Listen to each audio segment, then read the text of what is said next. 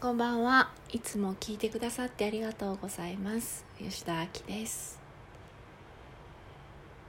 いつもはある程度今日はこういうことを話そうと思って用意してくるんですけれども今日は全く何も用意なくこの録音を始めました。なぜそういうことをしているのかと言いますと先ほど私の友人とバイロン・ケイティのワークの問いかけをしたんですね。彼の思考彼の考えは問いかけた考えなんですけどもその考えはこのウェビナーが完璧でなければいけないという思考でした。今あの彼がウェビナーを用意していてそのエクササイズとかを用意しなければいけない。あと3週間後にウェビナーが迫っている。だけどこうそれが全部こうまとまっていないしどういうスケジュールでやるのか全くこう決まっていない。早く決めなくてはというところでこの問いかけをしました。そうするとその思考を信じているとどういうふうに彼が今のこの瞬間を生きるのかという質問に対して彼はすごく焦るし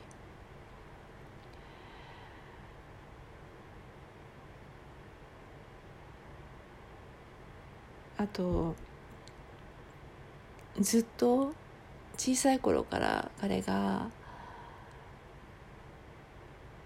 言われてきたことを思い出す。それはお前は全然まとまってないいい加減だ。いつも最後のギリギリまで何にもしないんだからっていうような声なんですね。親から言われた。で彼の中ではそういういい加減でチャランポランなところを直してこうちゃんと予定通りに早く早くあの物事を決めておけばこのウェビナーが完璧になるはずって信じ込んでいたんですね。だけれどもこれまで過去に彼と何回かあのワークのコースを一緒にあの提供したことがあるんですけれどもすごく彼はその何にも決めてない時の方が自由にこう素晴らしい言葉が出てきたり素晴らしい、うん、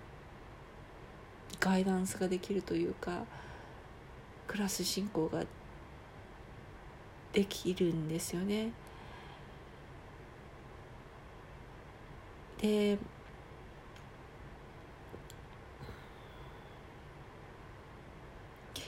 でそれはそのワークのファシリテーションをしてる時もそうで私も私自身もこのセッションしてる時もそうなんですけど以前はすごくなんかこう準備して準備して準備してやらなきゃいけないってずっと思ってたんですけれどもやっぱね14年もこうセッションしてると準備なんかできないんですよね。だってお客さんというかそのクライアントさんが何を話すのかがその時にならなければわからないので準備しておくことなんて不可能でできることといえばもうその瞬間のそのクライアントさんにつながることそして自分の中から出てくることを信じること。そしてそれを出した時にクラントさんがもしそれがあのワークしないというかちょっとフィットしないなと思ったらそれもきちんとこう信じるというかその瞬間瞬間につながっていれば何も怖いことがないっていうのをファシリテーションからの経験から私も彼も知ってるんですね。その今この瞬間瞬間にちゃんとつながっていれば何も恐ろしいことは起きなくいいしむしろ素晴らしいことが起きるということを知っているのでその考えがなければそのきちんと準備してオーガナイズして早め早めに準備しておかなければいけないっていう縛りがなくなったら彼はすごく自由になって楽しくなってそしてそのがんじがらめじゃないところから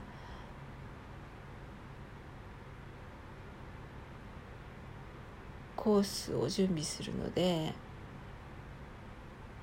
こうなんていうんですかねある程度の準備だけこう頭の中に入れておいてそしてその場で出てくるそのクライアントさん参加者の方と自分の持っているものとのその融合で生まれるそのその場の想像クリエーションっていうのを信じ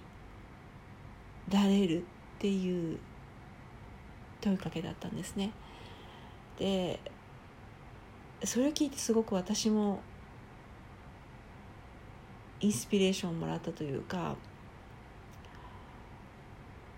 私もあの今セルフエンパワーメントスクールと初級講座っていうのをこう